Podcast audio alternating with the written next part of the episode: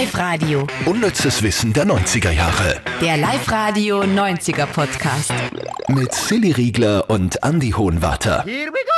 Ja, servus. Ihr habt es schon gehört, äh, letzte, wir sind der, der Lüge entlarvt worden. Noch dazu, über, es ist, geht um die letzte Podcast-Folge, die noch dazu heißt Ronan Keatings 90er-Lüge. Und da haben wir selber gelogen, wie wir darüber gesprochen haben, weil wir haben gesagt, bei The Voice of Germany ist nie ein großer Star hervorgegangen. Dann hat uns aber die Barbara geschrieben, und zwar über podcast.liferadio.at. Die hat geschrieben, äh, danke noch einmal übrigens, ähm, ihr habt euch über The Voice unterhalten und gemeint, dass noch kein Star hervorgegangen ist. Der wohl erfolgreichste ist Max Kiesinger. Der hat zwar damals nicht gewonnen, aber er ist Vierter geworden in Staffel 1. Und du hast natürlich komplett recht. Ich glaube, es ist deshalb, Barbara, wenn mir nicht alles täuscht, könnte es sein, dass du aus Deutschland bist, weil in Deutschland war der extrem groß, der Max Giesinger, in Österreich ein bisschen kleiner. Das stimmt, bei uns gibt es nur dieses Wenn sie tanzt, das kennt man ein bisschen, aber ansonsten ist Ja. Max Giesinger. hm, Aber der war schon groß, wenn sie tanzt, oder? Ja, ja. Wenn sie tanzt, ist sie woanders und so, oder? Ja. Starker Text nämlich auch. Also ich glaube, da fühlen sie viel.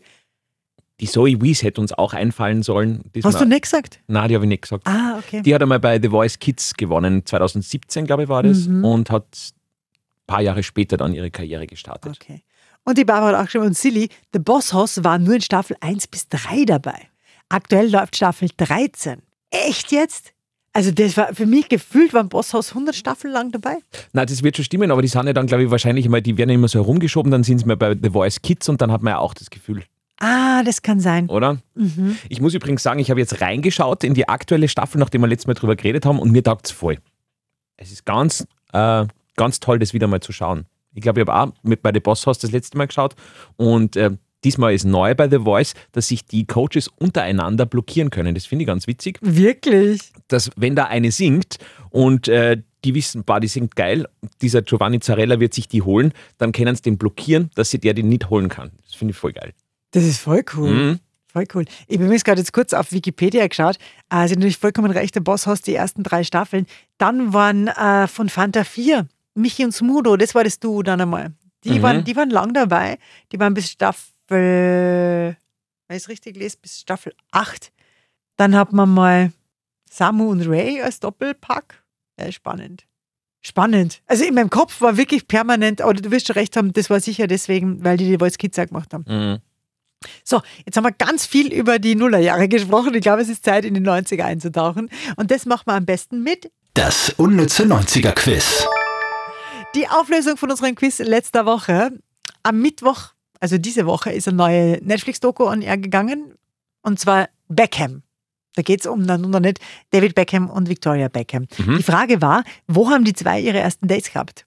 Auf Parkplätzen, in Umkleidekabinen im Fußballstadion oder in ihrem Kinderzimmer? Ihr habt da meistens ein recht gutes Gespür, das muss man euch lassen. Bei der Spotify-Abstimmung sieht man meistens wirklich, dass die meisten immer richtig tippen. Und richtig war, Parkplätze. Es war nämlich so, sie war ja damals schon Spice Girl und er war damals schon Fußballgott. Also natürlich vor Paparazzi nirgends geschützt und darum haben sie sich ganz heimlich auf Parkplätzen getroffen.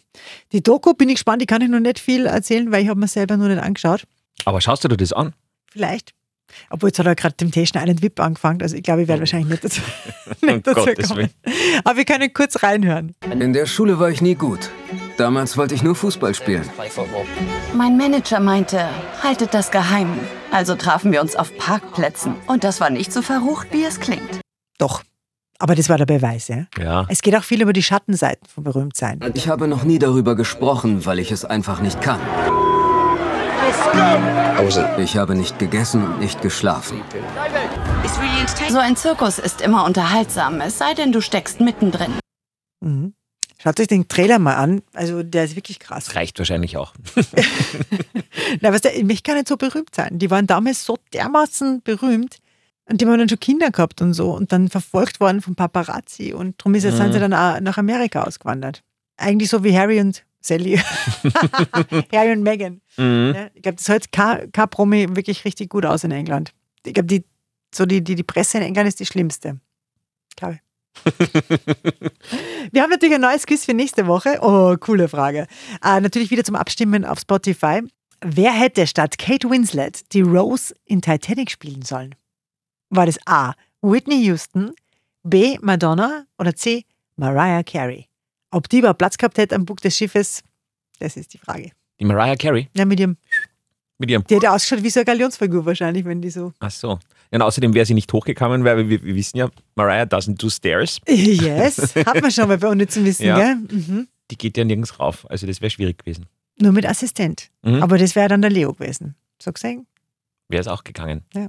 Na gut, dann schauen wir zu den Top 3 dieser Woche vom unnützen Wissen, was wir auf Sendung gehabt haben. Ähm, wir haben uns noch nicht entschieden, was wir eigentlich erzählen.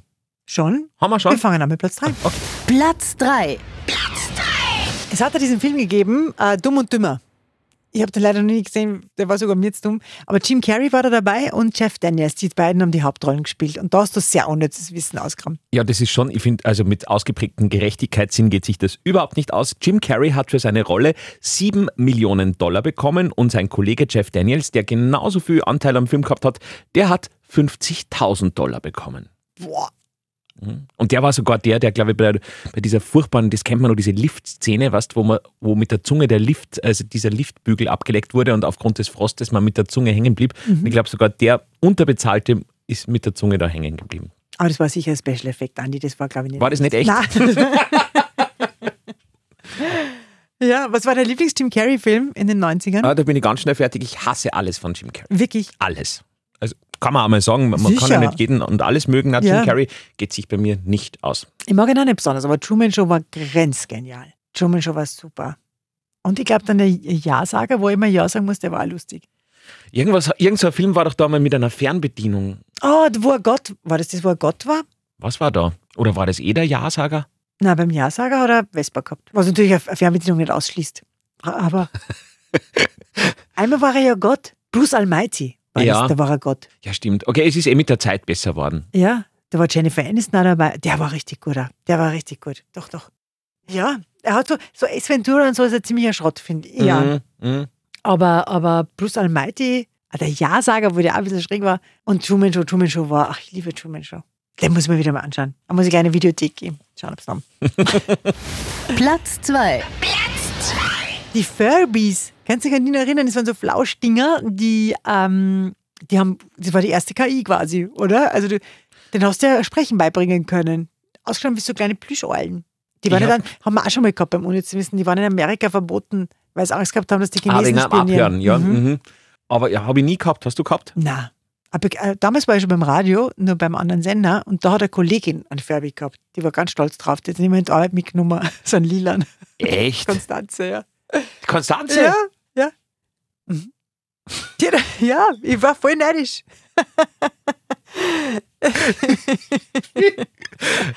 ja, aber da, da haben wir unnützes Wissen zu den Hasbro, äh, zu den Furby-Dingern. Genau. Ähm, Hasbro war ja die, Die Firma. Herstellerfirma, Mhm. genau. Und die äh, haben sich dann irgendwann gedacht, ja, es ist eh lieb und es schaut auch lieb aus. Das ist nur das Problem, wenn es lieb ist, dann gefällt es den Buben nicht. Was machen wir da, dass das auch bei den Buben verkäuflich wird? Und dann haben sie sich diesen Gag eingefallen lassen, dass die äh, Furbies dann einfach auch rülpsen und furzen konnten. Und somit war das dann für alle interessant. Also manchmal denke ich mir schon bei diesem 90er-Wissen, mach das einmal im Jahr 2023 und das ist ein Shitstorm, von dem du nie wiederholst. Mhm. Oder? Mhm. Stell dir mal vor, wenn du sagst, das ist jetzt ein Spielzeug, das ist viel zu mädchenhaft und darum lassen wir es jetzt furzen, weil es junge. Also, boah, das ist ja Wahnsinn, oder? Unvorstellbar. Ah, darum gut, dass wir jetzt wieder hochintellektuell werden. Platz 1. Denn eines der meistverkauften Bücher der 90er Jahre war Der Alchemist von Paulo Coelho. Ich habe extra in der äh, Podcast-Vorbereitung, das ist, glaube ich, das erste Mal, dass wir sowas gemacht haben, ich habe der Silly ähm, eine Seite aufgemacht im Internet, wo sie dann kurz in drei Sätzen sagen kann, worum es im Alchemisten geht, bevor es peinlich wird. Aber das ist gar nicht notwendig. Ich habe den, den tatsächlich gelesen. Mhm. Und ich habe den gerne gelesen. Also ich glaube, damals hat er wirklich, drum es war, Also Das war- fasst noch einmal zusammen. es war so ein bisschen äh, der, der, der Harry Potter der 90er für, weiß ich nicht, wie soll man denn sagen? Der Harry Potter war halt Fantasy und Paulo Coelho war das, was für Harry Potter für Fantasy war, Paulo Coelho für sinnsuchende Philosophen, bis so in die Richtung halt. Das war ziemlich total deep, äh, voll tiefgründig und, und er schreibt so wunderschön. Also Veronika beschließt zu sterben, war so ein schönes Buch und, und, und der Alchemist da. Also der hat wirklich total super geschrieben. Und damals habe ich nicht viel gelesen. Aber du warst du schon spirituell so aufgeschlossen, dass du mit diesem andalusischen äh, Schafhirten da gematcht hast. Genau, es geht um einen, einen, einen, einen ich kann mich überhaupt nicht mehr erinnern. Also Äh, Google hatte da gemeint, irgendwas mit einem andalusischen Schafhirten, der im Traum einen, eine Reise verfolgt, irgendwann nach Ägypten äh, will, Pyramiden da irgendwie Ja. machen will und auf der Reise wäre ihm da sehr viel äh, Licht aufgegangen. Genau, es geht um einen jungen Mann, der ganz viel übers Leben lernt. Das kann man eigentlich sagen. Aber genau weiß es auch nicht mehr wirklich. Ja, es trifft auf Shades of Grey zu, gell? Ja. Nein, also, äh, keine Ahnung. Also genau konnte es wirklich nicht mehr sagen. Ich weiß nicht, es war ein tief berührendes Buch und ganz schön geschrieben. Ich muss es auch wieder mal lesen. Das mache ich gleich während der Truman Show heute. Also, was wollten wir eigentlich, sagen? Genau. Ah ja, äh, genau, dass, so nicht zu wissen bei dir. dass äh, Paulo Coelho tatsächlich gesagt hat, hey, das war eine recht schnelle Geschichte. Also innerhalb von zwei Wochen war das gesamte Buch fertig geschrieben. Das hat er so erklärt, warum ist das so schnell gegangen, weil es in seiner Seele natürlich immer schon fertig war und er musste es nur noch zu Papier bringen. Das ist Paulo Coelho. Mhm. Er ist übrigens Brasilianer, wenn mich nicht alles täuscht. Aber da wird uns sicher gleich wieder wer E-Mail schreiben. Oh, Gott. Podcast.liferadio.at. Wir freuen uns wirklich irrsinnig. Also auch, wenn ihr sagt, hey, schaut mal rein bei, keine Ahnung, ich will ein bisschen tiefer reingehen in Schweigender Lämmer oder ich möchte gerne mehr wissen über Beverly Hills 90210 oder viel lieber über Melrose Place oder eigentlich alles, was ihr ausgraben könnt über äh, Pearl Jam. Keine Ahnung. Einfach her damit und wir Pearl kümmern uns Jam hatten drum. wir überhaupt noch nie. Na, Sollte man mal. Pearl Jam. So, und zum Abschluss haben wir wieder unser ähm, Silly-Quiz quasi. 90er Fernsehraten. Ein kurzer Schnipsel aus den 90ern, aus dem Fernsehprogramm der 90er. Silly soll erraten und ihr natürlich auch. Was ist denn das für eine Sendung? 27 Sekunden lang. Ja, weil sehr viel Applaus dabei ist. Ah, ist wieder eine Game Show oder was? Okay, ich drücke mal drauf. Ja, ich bin der Georg und ich komme aus Wien, einer größeren Stadt an der Donau. Herzblatt. Ich Herzblatt, studiere oder?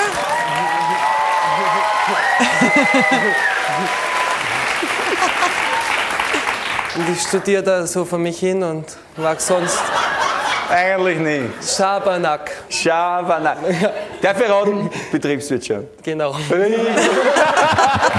Hey, der Fendrich war direkt lustig. Ja. Wahnsinn. Sehr cool. Naja, Herzblatt. Eindeutig. Eindeutig. Mhm. Wie war das? Das hat zuerst der Rudi Carell moderiert, war dann schon der Fendrich? Und dann irgendwann, der, den kennst du sicher wieder.